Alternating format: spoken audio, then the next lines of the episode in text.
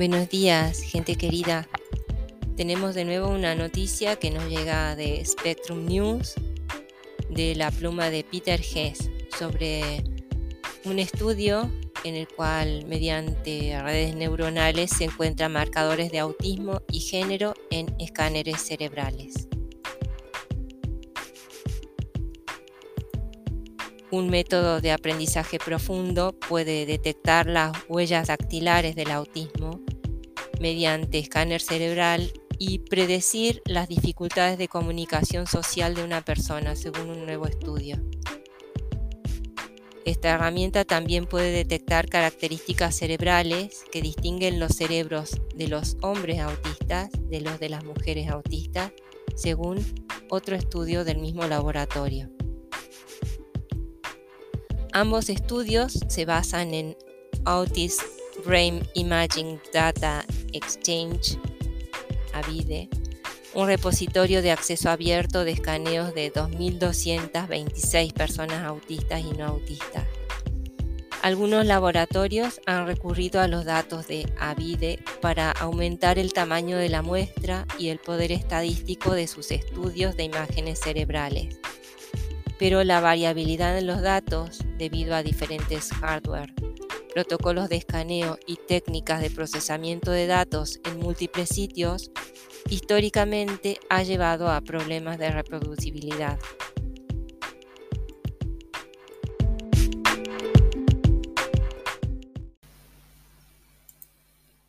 Los algoritmos de aprendizaje profundo ayudan a eliminar este ruido, dice el co-investigador principal Kaustub Supekar, profesor asistente clínico de Psiquiatría y Ciencias del Comportamiento en la Universidad de Stanford, en California.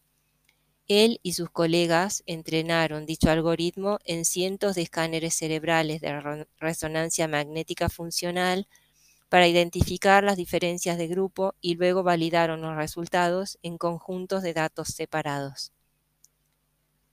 Hay ruido conocido y ruido desconocido, y la única forma de lidiar con eso es dejar que el algoritmo se ocupe del ruido de alguna manera o forma, dice Supekar.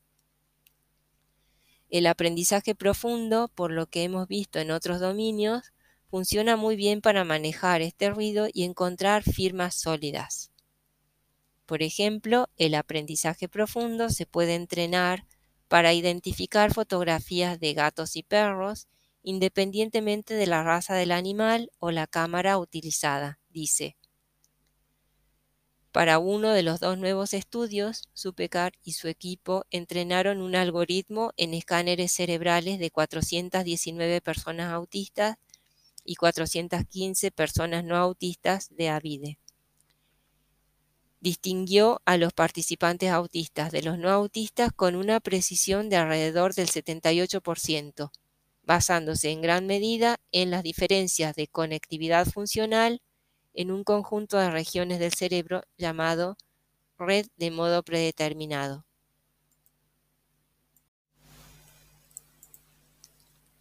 Desde un punto de vista biológico, la dinámica de estas regiones del cerebro no procesa la información de la forma en que se supone que debe hacerlo, dice Supekar.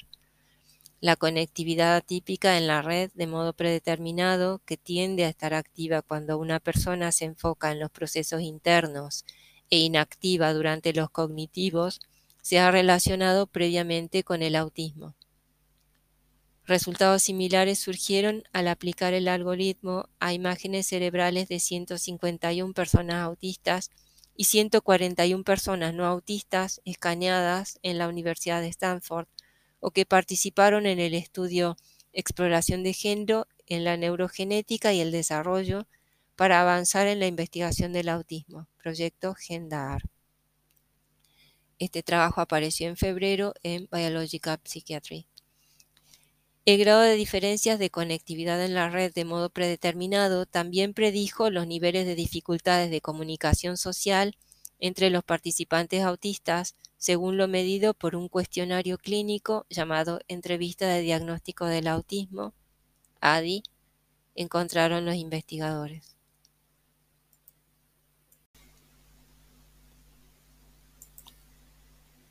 Llama la atención que las características que tuvieron más éxito en discriminar los déficits sociales y comunicativos fueron las regiones centrales de la red predeterminada del cerebro, una red estrechamente ligada a la función del lenguaje, dice Jeffrey Anderson, profesor asistente de radiología en la Universidad de Utah en Salt Lake City, que no participó en el trabajo.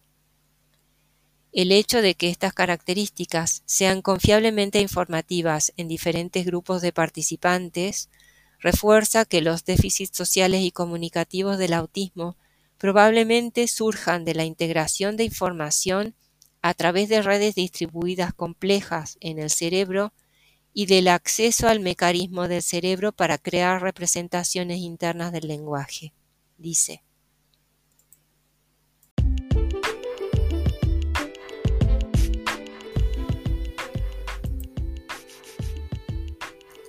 En otro estudio, el equipo de Supercar entrenó el algoritmo en escáneres cerebrales de conectividad funcional de 552 hombres autistas y 126 mujeres autistas de los conjuntos de datos de Avide y Stanford.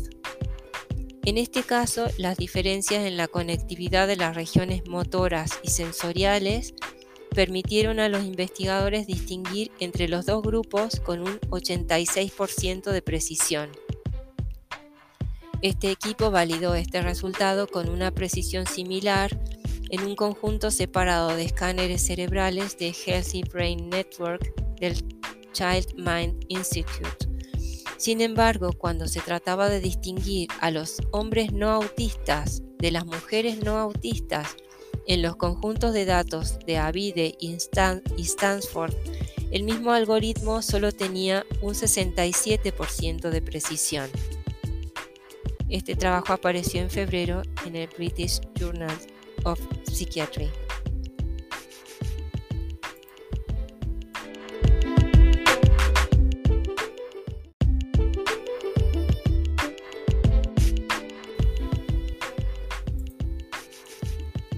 Los vínculos entre las redes sensoriales y motoras tienden a ser más débiles en los cerebros de las personas con autismo que en los que no lo tienen, según ha demostrado una investigación previa. El nuevo estudio sugiere que también hay diferencias específicas de género en estas redes. Las regiones en las que se centró el estudio, lenguaje, motor y redes visoespaciales, están especializadas de manera diferente en los dos hemisferios del cerebro, dice Dorotea Floris, becaria postdoctoral en la Universidad de Zurich en Suiza, que no participó en el trabajo. Por lo tanto, sería interesante hacer un seguimiento de estos hallazgos para determinar si la especialización hemisférica podría ser una de las características diferenciadoras entre los hombres y las mujeres autistas.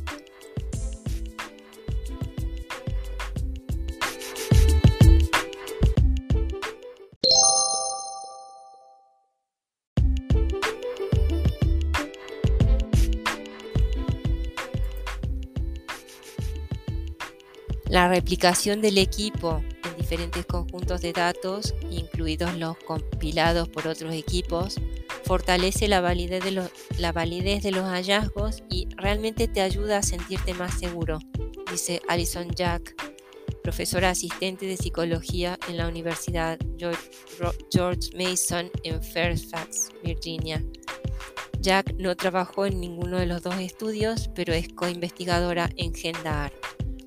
Y los hallazgos relacionados con el género respaldan la investigación anterior de su equipo que implicaba a la corteza motora en las diferencias específicas de género en el autismo.